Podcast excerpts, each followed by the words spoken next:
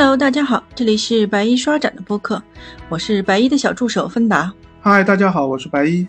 嗯，今天是春节假期的最后一天，那也是我们春节的杭州石窟系列的最后一期。嗯，我们从吴山走到了玉皇山，然后现在我们将继续向西走，嗯，来到满觉陇区域。嗯，这是我们的最后一期，其实并没有把杭州石窟讲完，我们留了很多坑，还后面 找机会再填吧。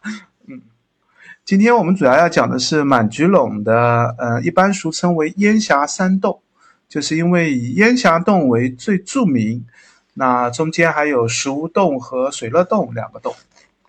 嗯，满觉陇这个地方呢，在五代后晋的时候就有寺庙，叫做圆心院。到了北宋的时候，呃，这里也有寺庙寺院，叫做满觉院。呃，大概的意思就是圆满的觉悟。那满觉陇的这个地名，也就是由此而来。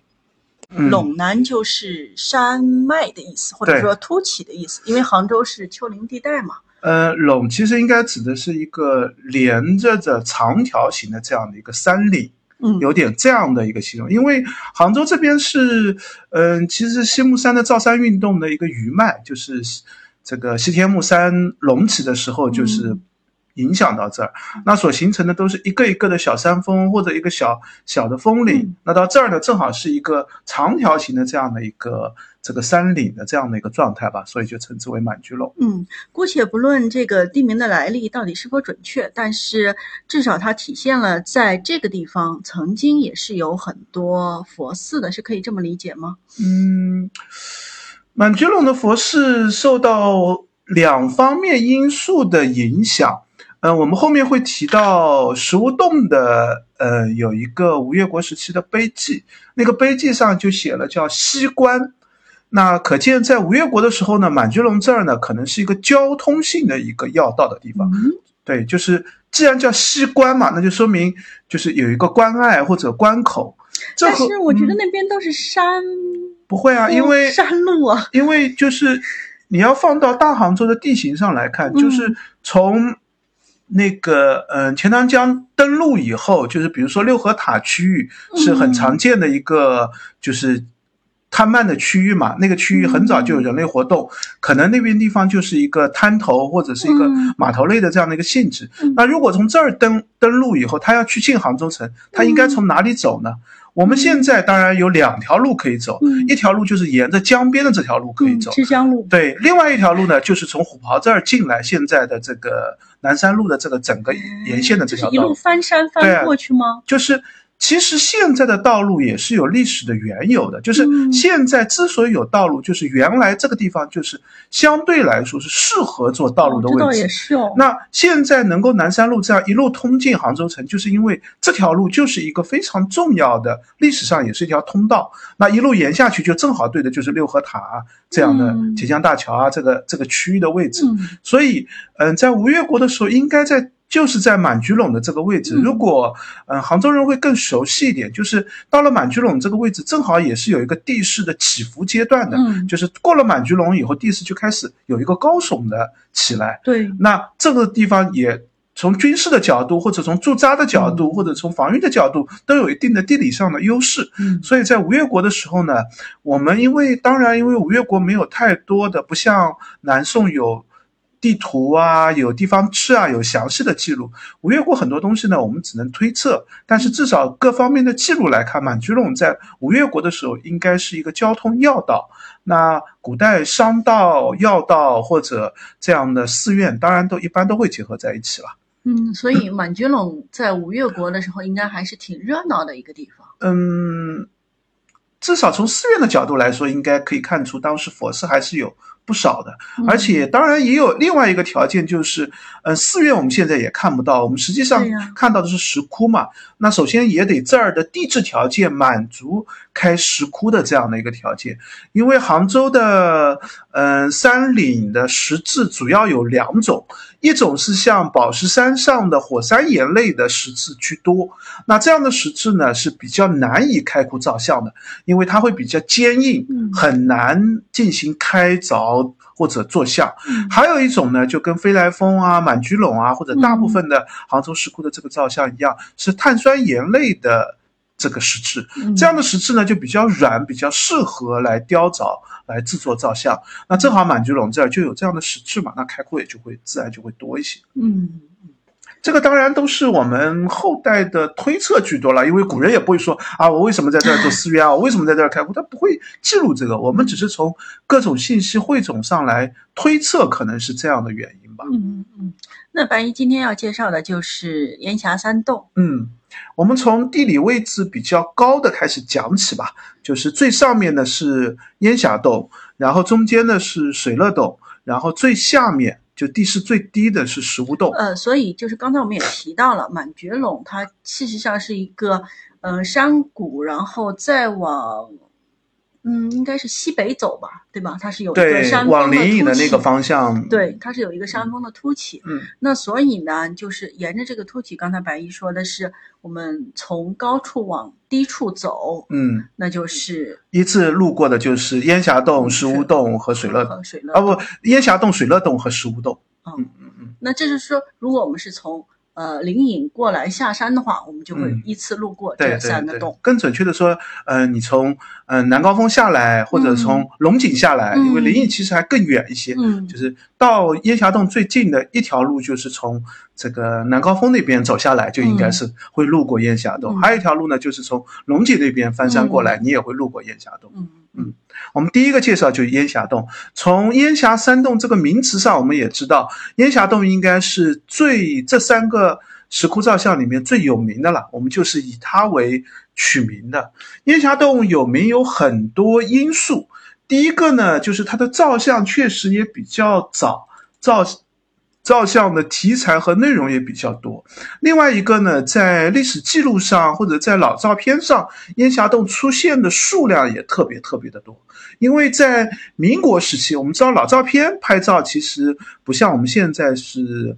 就是按照比如说什么国宝国宝单位啊，或者按照什么古迹啊这样来拍照。嗯老照片拍照很多因为是景点或者大家都会来游玩，所以拍照。对，烟霞洞呢，在民国的时候就是一个避暑、度假、休养的这样的一个圣地，因为它比较偏山里山区里面，嗯空气环境都比较好，有很多名人都在这里呃休养啊、嗯养病。最著名的大概就应该是胡适了，胡适带着他的 这个 外遇的对象在这里待过一段时间，就是会有很多老照片存留下来。所以，呃，烟霞洞我们可以看到很多民国时期。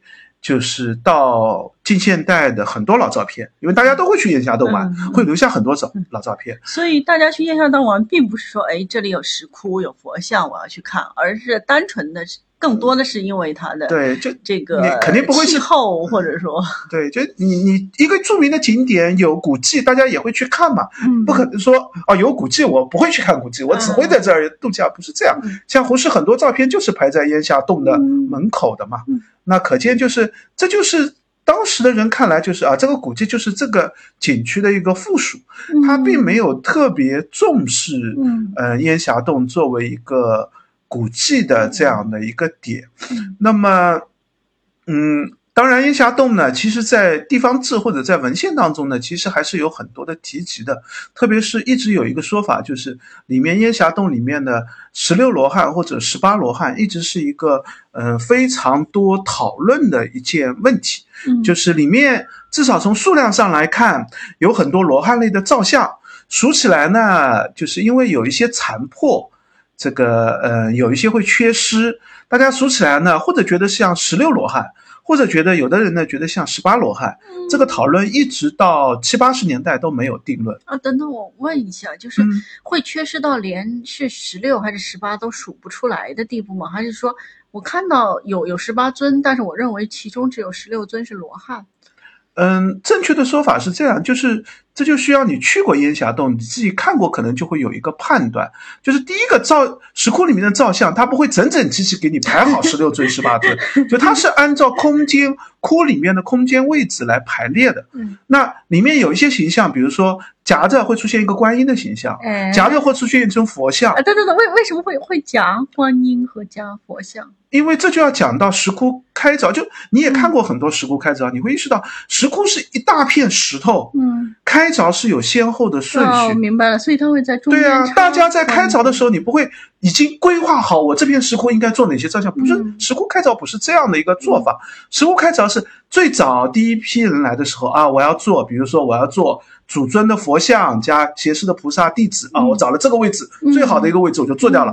做完了以后呢，他就这个供养人就出完钱就走掉了。嗯。下一个供养人说啊，我要做十六或者十八罗汉，嗯。但是中间这个位置已经被占上了，那怎么办呢？我就边上对 边上做，做完了以后又有个人说，哎，我要做观音像，嗯，那观音像整个完整位置没有了，我见缝插针的放上一个，那这样历代的做完以后，等到你现在去看的时候，嗯你就不知道它的主题逻辑和整个石窟的造像的规律了嘛？嗯那就需要后代去理清里面造像的主题内容，把它一一辨析出来。嗯里面看上去像，因为罗汉我们知道都是僧人的造型嘛，对，那僧人的造型，僧罗汉是僧人的造型，嗯。但是僧人的造型不见得是罗汉。嗯对，四周大圣也是僧人的造型，对，这个弥勒菩萨也是僧人的造型。嗯。那你出现一个大肚的一个僧人的造型，嗯。你说他是罗汉呢，十八罗汉之一呢，还是弥勒菩萨呢？嗯。是不是你就无法判断了？嗯。那如果没有明确的题记或者说明的话，嗯你是无法知道里面到底是准确的是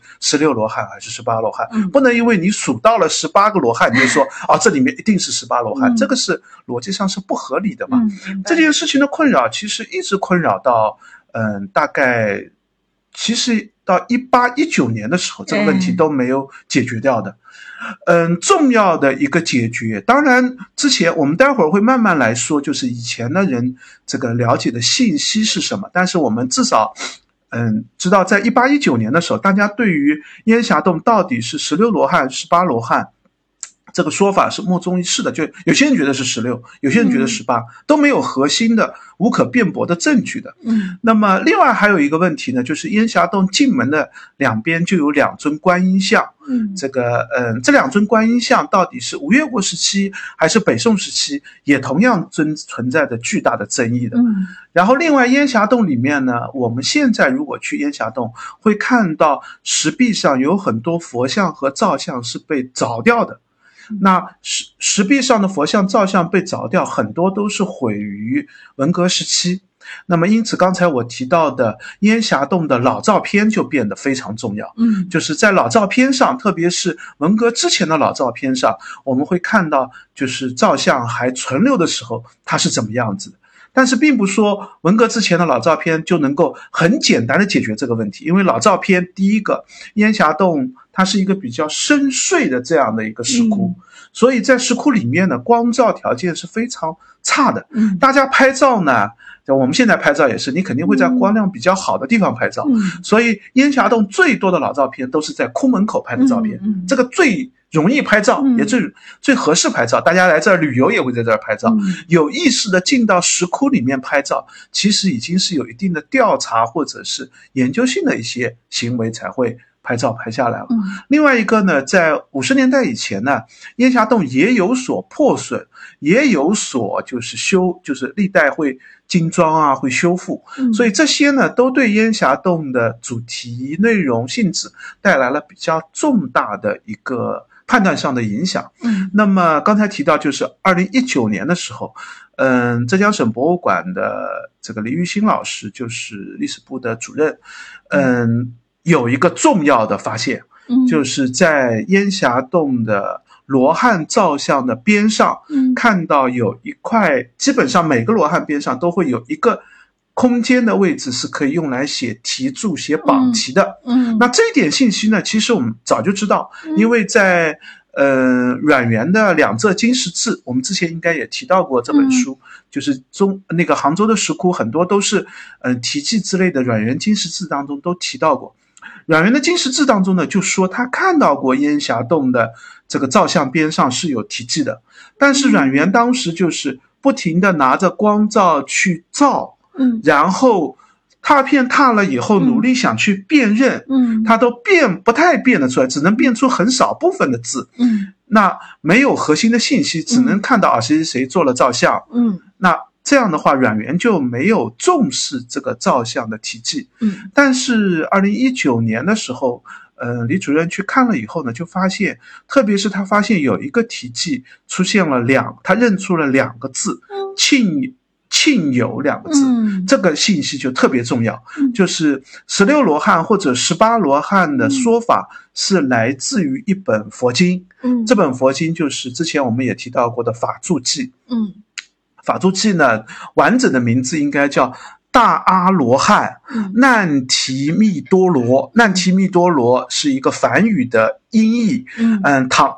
这就是所说法住记。嗯难提密多罗玄这本经是玄奘所译的。嗯玄奘译这本经的时候就说，难提密多罗就是唐代长春的庆友尊者。嗯那么，从而我们知道，法住记就是用庆友尊者的说话来说，嗯。嗯、世界上，嗯、释迦牟尼涅槃以后，嗯有传法的十六罗汉，嗯他们各自名字叫谁谁谁谁谁，然后他们住在哪里哪里，嗯然后他们那个地方是有多少多少的人，嗯这个护法啊、邪事啊，会有什么样的意象啊？嗯呃，现在虽然释迦牟尼佛已经不在这个世上了，但是我们还可以信仰这些罗汉。嗯等到将来弥勒佛重生的时候，这些罗汉可以保护佛经、佛法、佛物。嗯等到弥勒佛的时候，重新弘扬佛法。嗯所以这本经文是对于，嗯、就是我们所谓的佛涅槃以后的这个世界，嗯、的僧人信仰有重要的依托作用的。嗯就是中国大概在北魏时期以后，嗯，佛教就兴起了一个重要的理念，就是释迦牟尼佛用佛教的说法，他已经涅槃了。对，那这个世界已经没有佛在护佑我们了，嗯那我们应该信仰谁？我们继续信仰释迦牟尼佛，他都涅槃了，我们怎么继续信仰下去？然后就出现了很多信仰上的就是选择，有所谓的净土信仰，就是嗯啊，我们要投身到净土去，嗯。这个世界已经没有佛了。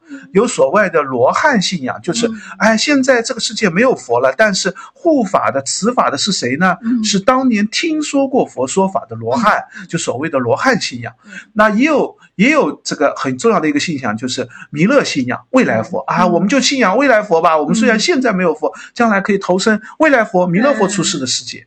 那罗汉信仰是一个非常重要的信仰。嗯那当然，这个嗯，早期罗汉信仰呢是比较零散的。嗯法住记的译出，就是玄奘法师译出的法住记以后呢，嗯罗汉信仰就变成一个非常核心的信仰。嗯嗯，我们知道天台山的这个呃罗汉信仰也是非常重要的一个信仰地。嗯那大家以前一直讨论的一个很重要的问题就是法住记当中提到的十六罗汉，那十六罗汉的造像是没有问题的，只要法住记一译出就应该有十六罗汉。对甚至在法住记之前就应该有十，就梵文经典当中就有十六罗汉的说法。嗯但是中国人所谓的十八罗汉嗯是哪里来的？嗯什么时候开始出现的嗯？印度应该没有十八罗汉，因为法住记很明确的说就十六罗汉嘛。嗯那烟霞洞和石屋洞就是。呃，我们现在能找到非常重要的一个信息，嗯。因为在烟霞洞和石屋洞的造像当中，罗汉的造像当中，罗汉边上的榜题里面都嗯。提到，这一尊罗汉是庆有尊者，嗯就是把写法注记，因为法注记自己，因为这本经就叫大阿罗汉难提密多罗，难提密多罗就是亲友尊者嘛，对。所以亲友尊者自己就是一个大阿罗汉，就是罗汉，对。所以把亲友尊者加进去，嗯。至少变成十七罗汉。对，那十七罗汉要大家都觉得奇数太奇怪了嘛，还要再凑一个人是谁呢？嗯那嗯，有些人认为是把玄奘法师当成一个大罗汉嗯。放进去，嗯。有些呃，按照那个呃苏轼的这提到的十八罗汉的嗯。图像记的体系里面，他把第一位罗汉的这个梵文的音嗯。译又翻了一个意义的名字放在一起，凑成了十八罗汉，就是大家都有一个凑十八罗汉，嗯。但是这个凑十八罗汉是因为你要把庆友尊者放进去，嗯。从十六变成了十七以后才会有十八罗汉。那现在我们以前都搞不清楚，以前我们一般都说宋代开始出现嗯。十八罗汉，因为有苏轼啊，有更多的文献当中说法。但是烟霞洞，就是我们提到，呃，李主任看到了一个罗汉边上的一个亲友尊者的题记，嗯。说谁谁谁造亲友尊者像，嗯。那么这个题记就可以证明，在烟霞洞里面做的就应该是十八罗汉，而且数量上就数量上也是合理的，嗯就应该是十八罗汉。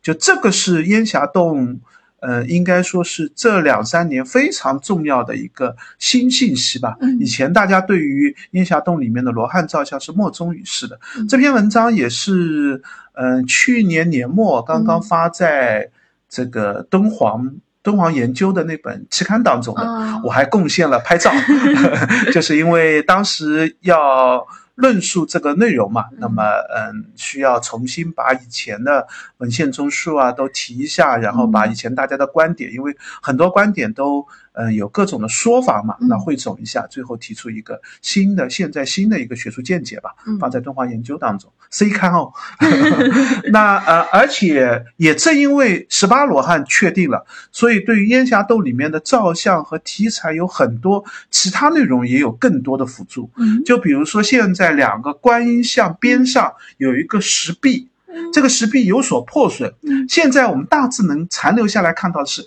有一棵树一样的一个东西，嗯上面有一条龙，嗯然后还有一些人站在云上。嗯那以前都不知道这个石壁上这些造像，它是浅浮雕的一个石刻嘛？就这个东西是干什么的？是什么意思？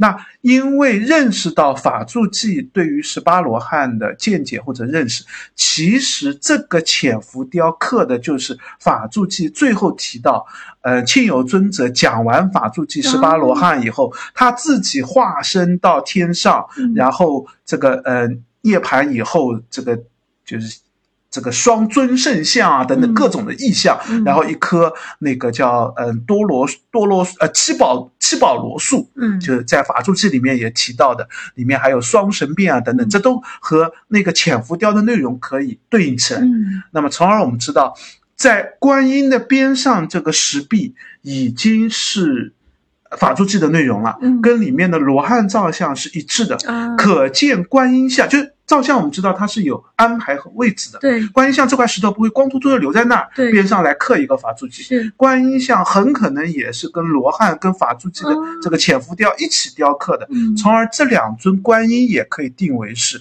嗯、当然大之前已经有风格判定的一些说法，当然也觉得是吴越国时期的，嗯。就是也能定下来是五越国时期的。嗯。而且两尊观音里面还有比较重要的一个观音是白衣观音，就是嗯。这个是我们认为这个白衣大士的这个形象，也是嗯以前都认为是宋代的，嗯现在也可以把这种形象提前到这个吴越国时期。嗯嗯，所以烟霞洞，我觉得大家如果有兴趣的话，可以看一下最新的敦煌研究的那篇论文，嗯综述的内容讲得更详细，嗯里面提到内容也会更多一点。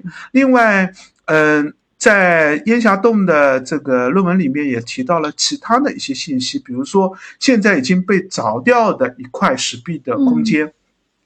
这块石壁空间呢，其实是烟霞洞最好的一个位置，嗯就是如果你从烟霞洞的洞门走进去，嗯你正面对的一个石壁就是这块空间。嗯但是这块空间呢，在文革的时候的造像就被砸掉了。嗯老照片上呢，可以看到应该做的是三世佛加上四个斜视的，可能是四个斜视的菩萨，嗯也可能是两个斜视的菩萨加两个斜视的弟子，弟子啊。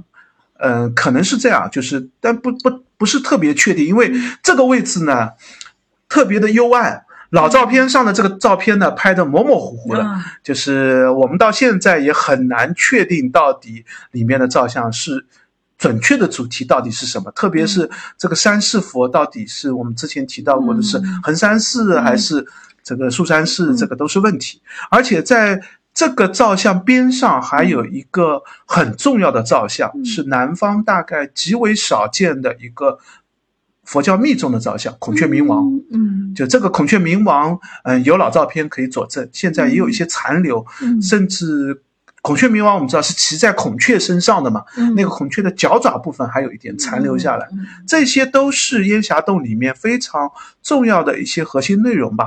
如果现在去烟霞洞，走到洞窟最最里面，嗯。你还会看到有几尊残破的造像堆在那里，嗯这几尊造像都是烟霞洞里面的造像破损以后清理出来的。嗯。烟霞洞现在的造像，大家去看到罗汉造像的时候，嗯。一定要注意，里面有很多造像是修复的。嗯。嗯，七八十年代的时候，用据说是用当地的碳酸盐的石头混上了树枝、树胶的那些东西。这次不是水泥了，，对对对，重新把它复原出来，所以它比。嗯，我们看到之前的那些修复要，嗯。这个造像显得更加的表面更加的光整，嗯、就是因为你石头凿出来其实应该是很光整的，嗯。就是你如果用水泥修复，你会发现表面比较毛糙，嗯。但是用塑胶掺上水泥以后修复呢，质感很像原石，嗯。而且就是表面也很像雕凿的，嗯。但其实并不是原始，嗯也是需要仔细去分辨嗯残留的原石到底是哪部分。嗯嗯，这个很重要的佐证资料就是各个时期的老照片，嗯就是最早的。嗯，长潘大定他们的一些老照片，嗯然后民国时期的一些名人啊，嗯一些外国人来杭州的时候拍的一些老照片，嗯零零散散，大概关于烟霞洞照片可能有现在存世的可能有二三十张老照片都不止，嗯数量还是蛮多的。嗯这是第一个石窟吧，嗯我们介绍的也特别多的一个石窟烟霞洞，嗯信息量还是蛮大的再问一。下，就是嗯你刚才提到说，它有很少见的这个密宗的孔雀明王的像，嗯那这个像是什么时候的？呃，我们现在基本认为，就是因为孔雀明王的像的位置非常的好，就它就在哦。刚才我们提到三世佛的位置是最最好的，就正中间这个位置。而且这个位置呢，在每天大概嗯早上和晚上嗯。是正好光可以从烟霞洞的洞照进来，正好可以照到这个嗯三世佛的这个位置。这个位置应该是当时是挑过的，嗯。然后就在这个像的边上，嗯。恰好是光照不到的地方，嗯。因为我们知道密宗是暗修的，就是光照不到地方是孔雀明王。嗯。就是可见当时应该是，我认为就是最早做的烟霞洞里面最早做的应该就是三世佛加上孔雀明王，嗯。反倒是罗汉的造像嗯是嗯。稍晚一点，应该也是同时期了，因为我们知道，嗯烟霞洞有自己有一个故事，就是说说，嗯当然这个故事并不完全可信，嗯。说吴越国的国王梦见了。嗯。这个先在烟霞洞做了四个还是六个罗汉，然后梦见了有罗汉来找他说，我们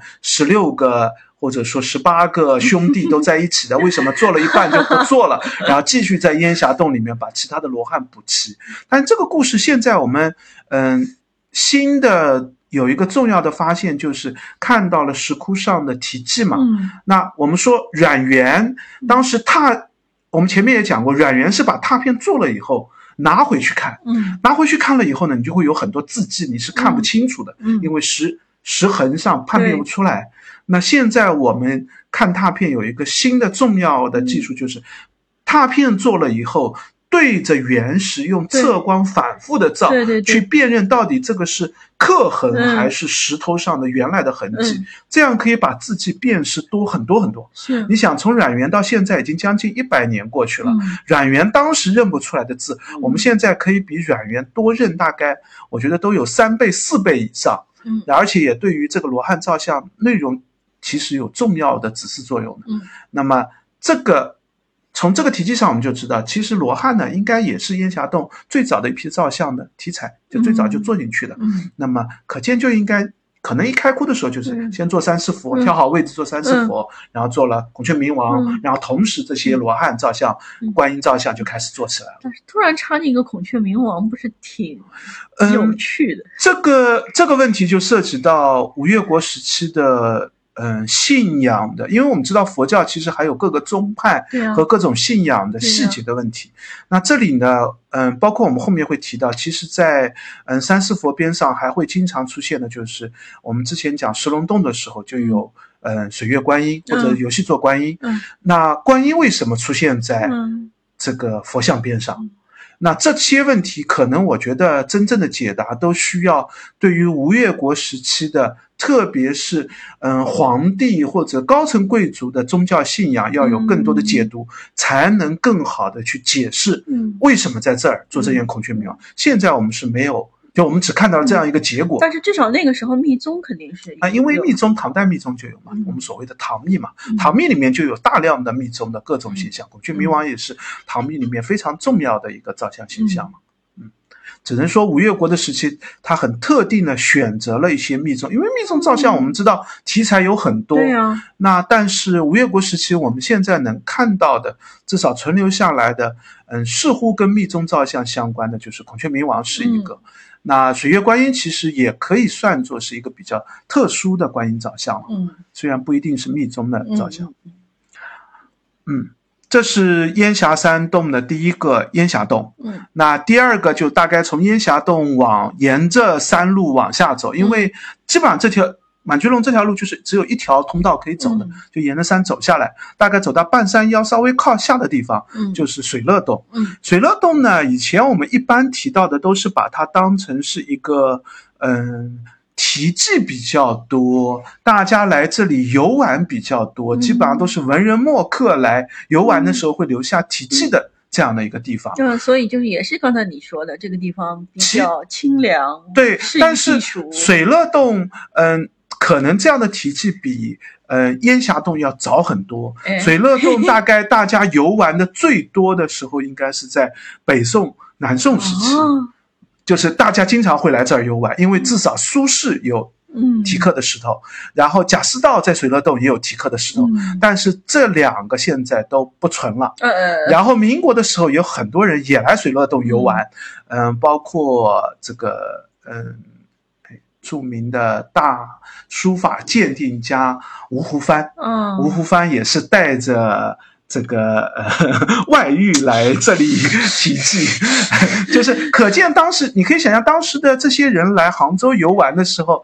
一定是抱着一个特别休闲的目的，带着小老婆带着外遇来游玩这个题记还保留在那儿。据说，嗯、后来吴帆为了和这个外遇打官司，说我从来不认识他，然后嗯把所有他跟他两个人去外出游玩的题记都凿掉了。嗯，但是很特殊的，水乐洞那个题记比较幽暗，嗯。就是很难找，因为水乐洞跟腋下洞一样，它是石窟是一个比较嗯深入深进去的啊深进去的地方。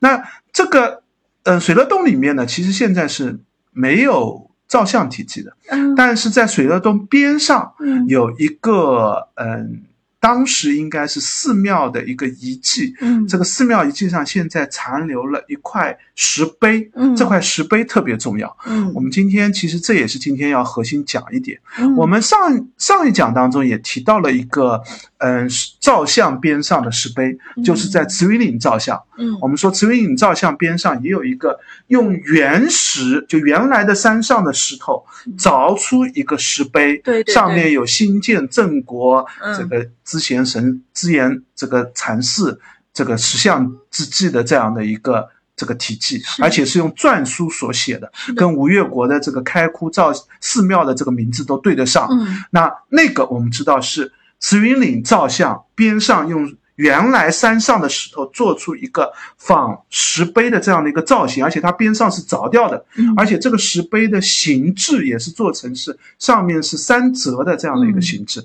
而这个石碑和水乐洞的这个石碑这个碑的形制是一模一样的。啊也是在原石上凿出了一个石碑。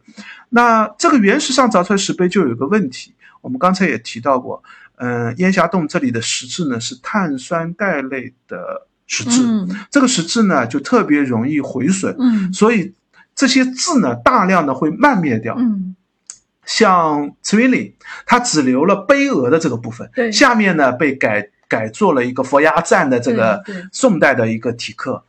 嗯，水乐洞的这个石碑呢，嗯，曾经是布满了青苔，嗯。大家都不知道上面有没有东西。嗯。那么最近因为知道这个，看到了这个石碑的样子，也认为这个石碑上应该是有字。嗯。在早期的清朝的嗯这些金石文献当中也嗯提到过，大家看到过字，但是字认出来的人很少。嗯。然后现在呢，这个嗯清理了以后呢，嗯最近刚刚做过清理，如果现在大家去看的话，还能看到这个石碑是清理的一个状态，做过拓片，嗯。然后也认出来上面是有西关净化院的一个这个建院的一个这样的一个题记。嗯。那这个就是我们刚才提到的西关。嗯。这个西关净化院呢，在地方志当中有提到，就是嗯，满菊陇这个位置就是吴越国的西关所在的这个，嗯。大概在西关边上吧，就不是，嗯。并不是这儿设了一个关。隘。我估计这个关隘如果要设的话，应该是设在满菊陇是从虎跑路岔开来的一条路嘛。嗯。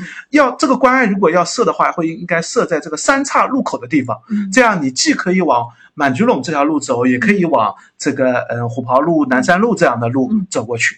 那西关应该就是靠近西关有一个寺院，这个嗯寺院叫净化院。嗯净化院是干什么呢？净化院是僧人死了以后，他的墓葬形制跟一般人、普通人是不一样的。嗯。僧人是要火葬的，嗯。因为信仰的关系。嗯。那一般所谓的净化院，就是僧人死了以后，火葬要有一个专门的火化的地方，嗯火化边上要有专门的这个火化池啊，嗯。烧火就是起火生火的地方，嗯然后有一定的这个经常生火，还会要有木材啊，要有水啊等等这些这个相关的设施。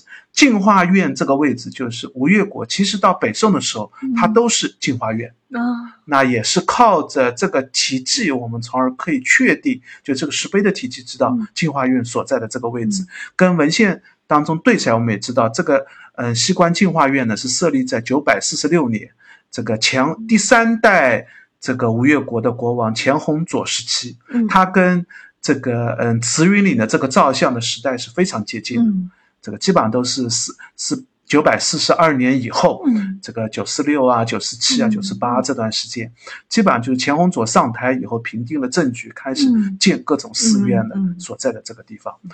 嗯，水乐洞本身的造像不多，水乐洞现在我们能找到跟吴越国时期主要相关的就是这一块石碑，嗯。但是在水帘洞上面还有一个很特别的造像，这个造像呢，嗯、我们现在一般称之为，因为水帘洞稍微往上面走一点，就是嗯。烟霞岭所在的这个地方，嗯。就有一块山岭的区域，嗯。就是所谓的烟霞岭。嗯。呃，烟霞岭所在的地方呢，有一个原石上的嗯这个造像，嗯。而且这块石头呢，并不是我们刚才讲到的碳酸钙类的岩石，哎这块岩石呢是另外一种石质的岩嗯。石。上面刻的造像的样子呢也比较特殊，嗯。里面有一个形象，就是我们用稍微专业点的说法叫挑担神身，嗯。就是有一个僧人的形象，挑着一个担子，嗯。担子前面呢有造像、有经卷、有各种各样的东西，挑担过来。嗯。那这个形象呢，嗯、很少出现，嗯就是在其他地方，如果你看到这个挑担神僧呢，大家恐怕都会觉得啊，这是《西游记》里面沙僧的这个形象，嗯就是《西游记》里面就会有一个僧人挑担嘛。但是实际上在烟霞岭这边呢，我们从嗯。寺庙志里面或者以往的一些地方志当中呢，其实可可以查到，在这个地方呢流传过一个就是所谓的挑担神僧的这样的一个故事。嗯就是僧人挑来了佛像造像，然后这个僧人这个这个挑来佛像造像，就是献了一些神意，然后就不见了。嗯就这个故事呢，在这个字当中是有的，而且说在满居陇这个地方呢是做过挑担神僧的形象的。嗯但是这个形象到底是刻在石头上，还是我们知道南方的寺院更多应该做木刻嘛，放在寺院里面嘛？那以前是不知道的。那这个石刻的发现也是一个挺重要的，就是佐证了我们挑担神身的这个故事和题材的内容。嗯，这个挑担神烟烟霞岭的这个满居陇这个挑担神身的照相呢，嗯，我们之前也提到，常青老师和赖天斌老师呢嗯。都发过相应的学术论文。嗯。因为这个挑担神身这块石头呢，本来这个地方应该是有一个寺院，嗯。但这个寺院已经完全被毁弃掉了，嗯。而且几乎没有其他的记录。嗯。我们现在只残留了这一块石头，嗯这个是一个杭州四宝的嗯。这个所在，就是满菊龙造像，嗯。这个四宝名称就叫满菊龙造像。那这个其他信息都没有。嗯。那我们现在只能从石刻风格上去做推断。嗯。那现在基本上有两种比较主流的判断，嗯。一种呢认为是北宋时期的，嗯。一种呢认为是呃明代的。嗯那我自己更倾向于北宋、南宋的这个阶段的这个嗯照相时代吧。大家有兴趣的话，也可以去找一下，嗯这个相对来说会难找一点。所以你刚才说的是在水乐洞上面，对，就是这个上面是指往山上走的意思，就是？水呃，我们主要从烟霞洞走下来的是满居陇路的这条主道。对呀对呀对呀那，从水乐洞这边有一条小路，其实是这嗯边一片名家的一片小路走上去，也是上岭的方向，哦但是是从满居龙路岔开来的一条小路，哦往山岭上。这个岭呢，就是那个满居那个烟霞岭，烟、嗯就往烟霞岭上面走上去的，就是嗯这个满居龙的造像。杭州的照相位置其实蛮难提的，就是因为讲讲是很难讲这个方位和位置的这些那个呃关系的吧。那嗯、所以大家如果有兴趣的话，可以去找一下，嗯、像刚才我提到的书也好，常青老师的这个《西湖佛记》的书也好，或者是这个呃一些论文也好，里面都有图纸。应该这样说，就是水乐洞门口的满居龙路呢，大概是由西到北的这样的一个方向，然后啊不由西到东的这样的一个方向，然后边上有一条岔路是往北上去的这条岔路，这条岔路呢，大概就去满居龙照相的这个位置。这个实际走的时候，可能才会更清楚的看到。这个地图上看看也不见得好找，也没有地图上也没有这个位置的标记了。行，那这基本上就是水乐洞边上的这个照相的一些内容吧。嗯那最后一个就是石屋洞的这个位置。石屋洞是一个特别麻烦的一个问题。石屋洞呢，嗯，应该这样说，石屋洞呢，嗯。两浙金石志也好，或者是西泠印社的丁进，嗯出的《武林金石记》上，都反复提到石屋洞有大量的题记和刻石，嗯而且很著名的一些金石的研究者都提到过石屋洞的题记，因为石屋洞的题记数量是远远大于我们刚才提到的水乐洞啊、烟霞洞。所以它也是一个著名景点吗？嗯，就是这条路你，就是我们既然烟霞，我们都已经讲到满觉陇对，烟霞丹洞放在一起，就这条路，你去烟霞洞，就对于古人来说，去烟霞洞你肯定会路过石屋洞啊，嗯那当然就会一起去了。嗯就景点是肯定存在的，真正的问题是，大家到了这儿不一定会留下题记，才是真正的问题。就我为什么一定要写嗯写字呢？就是一定要景色足够好、嗯啊，有名人之前有名人题记，我才能继续写东西下去。那石屋洞的题记有一个很重要的原因，就是它有一大片吴越国晚期的这个照相题记。嗯，这些照相题记在清代的时候，至少丁敬啊、阮元啊、黄易啊，他们去看的时候，能看到大量的这些题记，数量很多。嗯那么我们知道，在晚清的时候，金石的研究已经非常深入了嘛，嗯他几乎是只要有字，他就很关心。嗯不光不光是名人的书法，一些这个普通人的书法，他也会很关心。嗯所以阮元也好，丁青也好，或者是后来的罗振玉啊、黄易他们，都记录了很多石屋洞的题记。嗯那么石屋洞早期的大量的信息都是关于这些题记的。嗯呃，我相信当时他们去看石屋洞的时候，会发现石屋洞里面是有很多照相，但是大部分照相呢都是各种各样的罗汉，而且这个罗汉呢也都很难看，嗯头身比例都做的头大身体小。嗯就是这是也是有原因的，因为石屋洞大部分的罗汉造像，现在我们从题记当中可以知道，其实是吴越国晚期，就是很多信众啊，大家出资做个一个、两个、三个、嗯四个，就我有钱，我捐很少的一笔钱，嗯这个就能做一个嗯照相。这个我们现在，嗯，甚至可以从体积上大概可以知道金额的数量是 多少，大概这个五六百文、千文的这个价格就可以做个一个照相了所以质量不太好。啊，就是你你想就相当于我们现在寺庙里面出个最低的一笔钱就能做一个照相，那这个照相显然不会做的特别的漂亮了，嗯。也是很普通的照相，而且对于僧人来说也是一个就是慢慢慢慢做起来，也没有什么特别位置。这个照相数量也很多，这个有人说有五百多个，有人说有七百多个，嗯。那也这个最后我们统计下来呢，因为数量有残破有残缺，嗯。最后统计下来可能就是五百上下个这个罗汉照相的样子。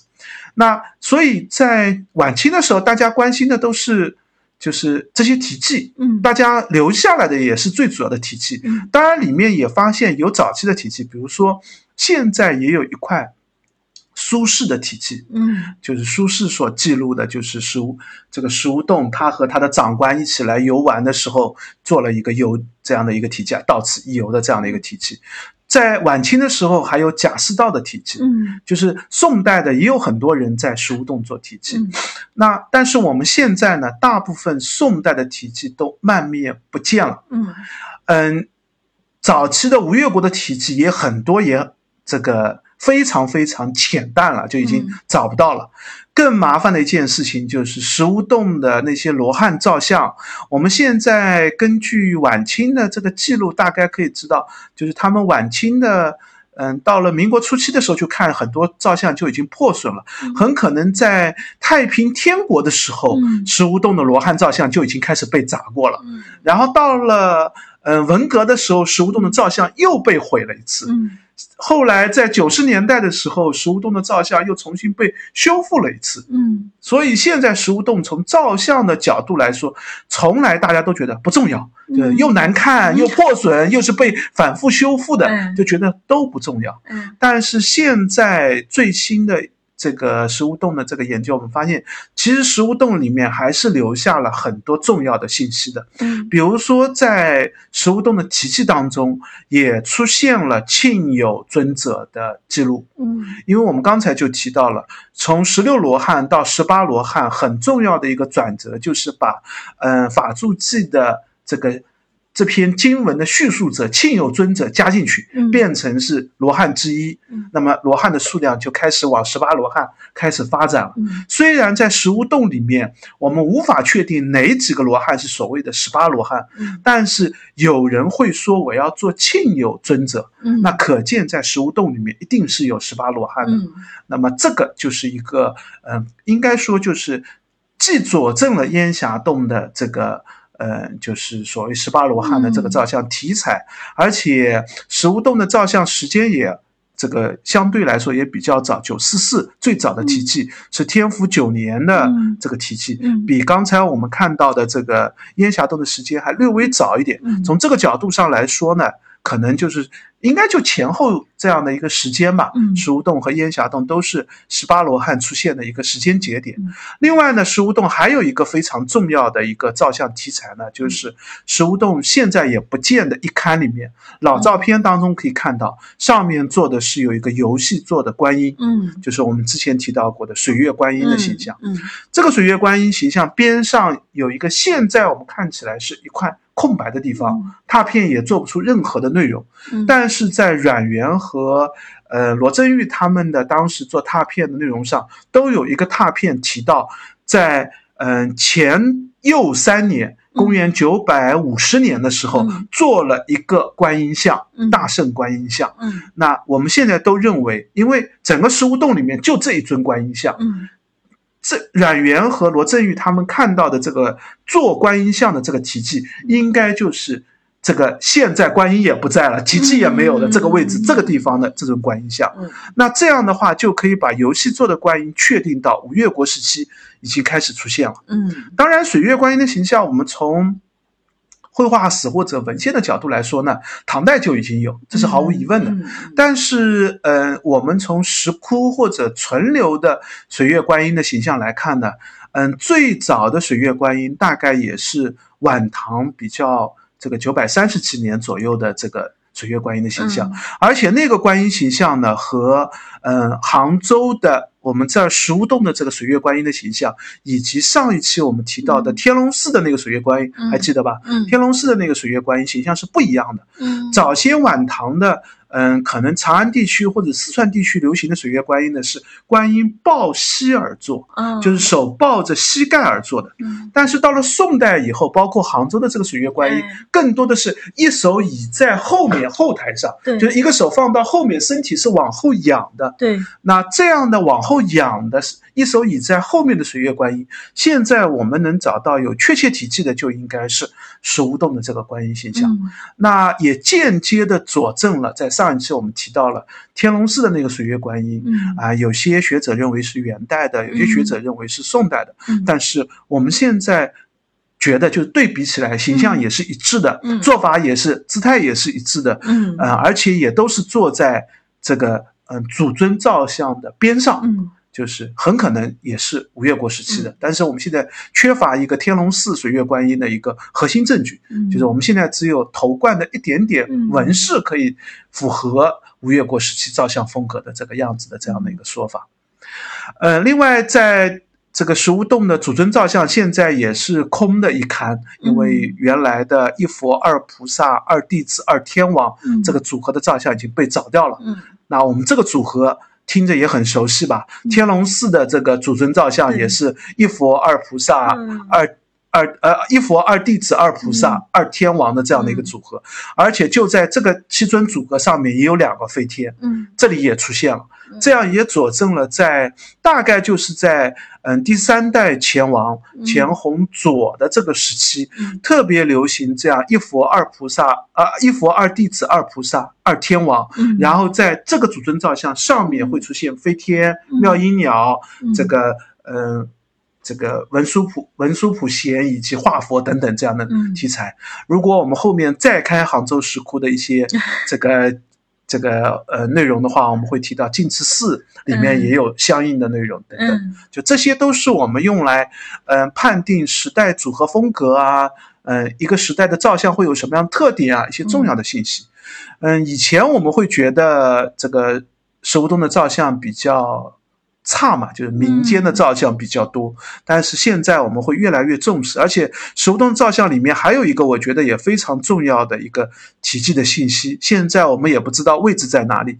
石屋洞里面有一个题记提到了后周显德六年的时候，嗯。公元九百五十九年，嗯。呃，有一个这个后周的官员来吴越国，嗯。然后到了石屋洞，嗯。说他说，嗯，睹见五百罗汉，说石屋洞里面有五百罗汉的造像。嗯我们知道前面我们提到了十六罗汉、十八罗汉，嗯那还有一个我们知道，也是我们现在罗汉造像当中非常常见的一个主题，叫五百罗汉的造像。嗯那五百罗汉造像又是从什么时候开始的？嗯五百罗汉的造像又是从哪里来的？嗯当然，在法住记当中也提到，就是其中第二位尊者那个罗汉，他所在的那个地方有五百罗汉都可以斜视他，跟他形成了一个这个罗汉的这样的一个社团这样的一个形式。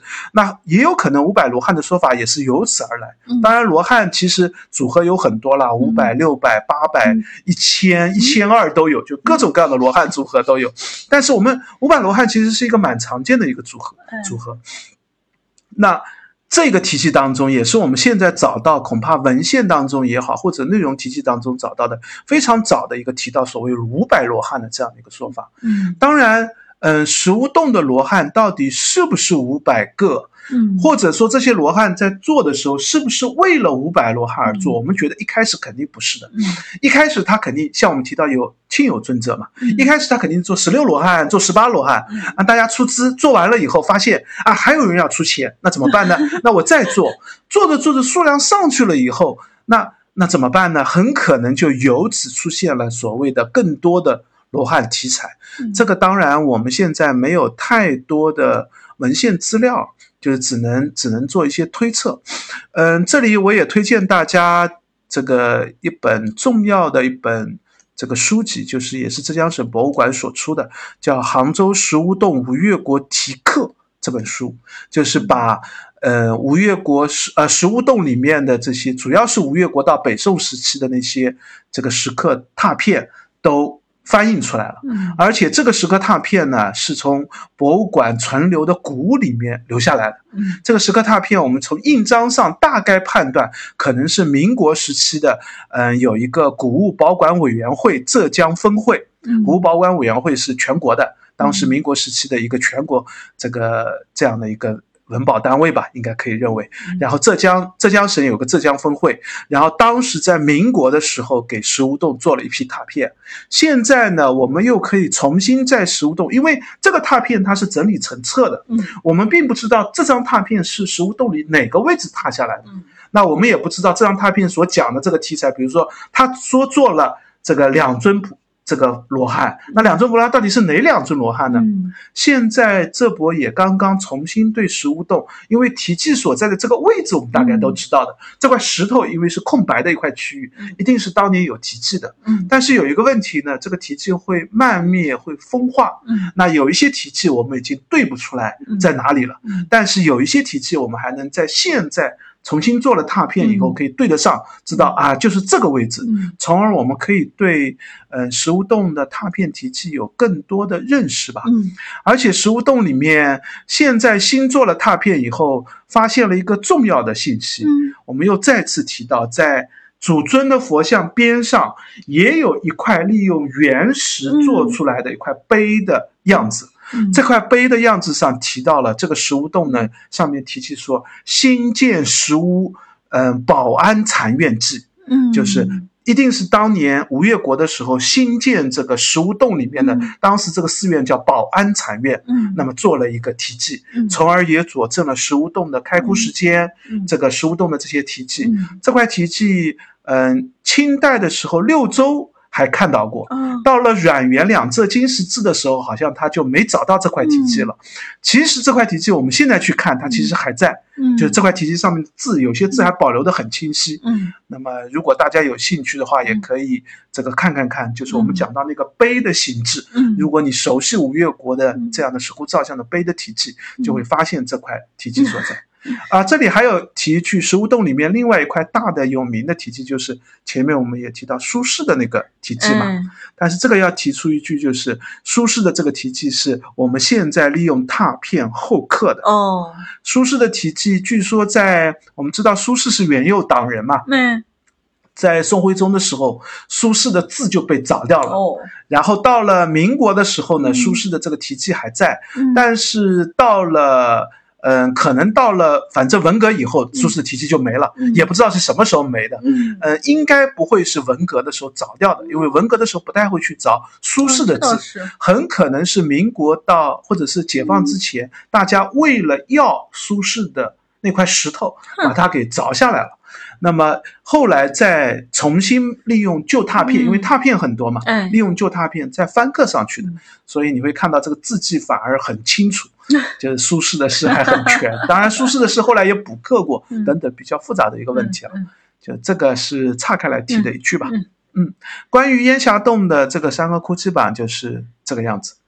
嗯，好的好的。那按照惯例的话，也请白衣推荐一下，我们如果去参观的话，怎么样的一个路线比较合适？嗯，如果只看烟霞洞的山窟，呃，我推荐的一个走法，因为我肯定不高兴爬山嘛，我们从山上走下来更好吧，所以你可以坐公交车坐到呃龙井那一站，啊，就是龙井有一个茶叶博物馆，嗯，对对对，那那边有一个公交车，那边有一个公交车，那只有一趟公交车，应该对那个公交车就沿着龙井往烟霞洞那边对这个开下去。路过烟霞洞的时候，你就可以下车，啊从这里下车是最方便的。但是你没说我们要怎么才能到达茶叶博物馆呀？啊，因为要找一下，我忘记了，就因为不同的人去还是的，有公交有公交车对？，对对对，就那然后，所以你推荐先到，我们可以先去茶叶博物馆对看一下、参对对观一下，对对，然后再坐从茶叶博公交车到这个烟霞洞，是的是的然后可以一路走下来。对对，那趟公交车它虽然茶叶博物馆算它的一个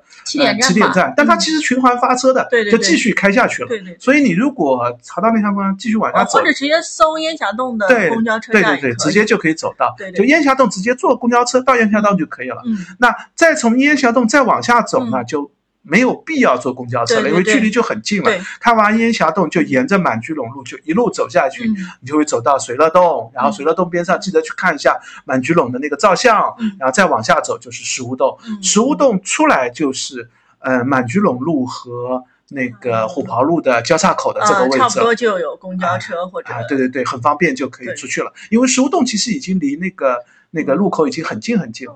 就离那个少儿公对，少儿公园、儿童公公园的那个路口很近了。当然，你也可以就是坐公交车直接到呃儿童公园门口，也就是动物园这里，走对，沿着满居路一路往嗯山上走，嗯就只有这条路可以走，嗯基本上，嗯嗯但是还是要提示一下，虽然刚才白衣提到了公交车，其实在周末和旺季的时候，因为这个地方是很有名的西湖景 区对，我其实不太推荐大家。呃，首先是最好不要开车，对，嗯、因为很容易塞车，停车位也很难找。然后西湖景区在旺季的时候收那个停车收费又特别高，是的，然后公交车相对好一点，但是会很挤。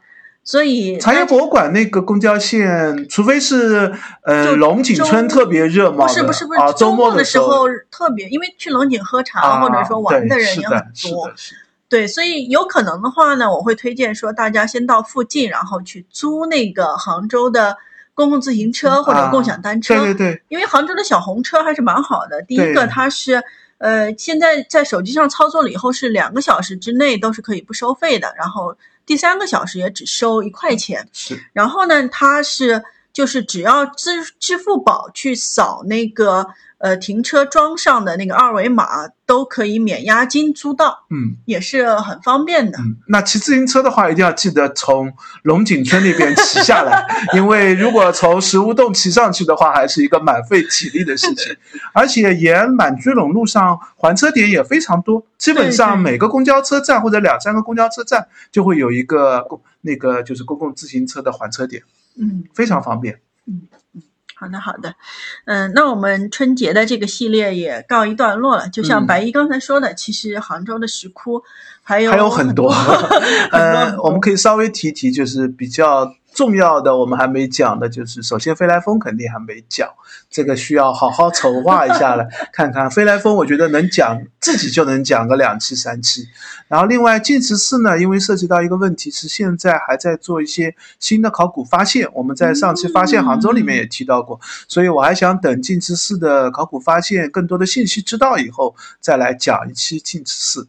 另外还有一个是，嗯，去年和前年新发现的一个这个呃石窟点。九幺三的石窟，那个石窟呢，因为嗯现在路还没有修，还没有完全对外开放，嗯基本上是一个野窟的一个状态吧。嗯所以我想等到后面如果有更好的参观条件了，我们到时候再讲一讲九幺三石窟的一些内容吧。嗯。嗯，好的好的，那也欢迎大家留言或者评论，告诉我们你们还想听哪个博物馆、哪个展览，或者杭州的哪些古迹。嗯，也欢迎大家关注我们的微博和微信公众号，我们都叫博物馆刷展的白衣客。那今天就这样，嗯，谢谢大家，欢迎大家转发、关注、点赞点赞三连。再见 再见，拜拜。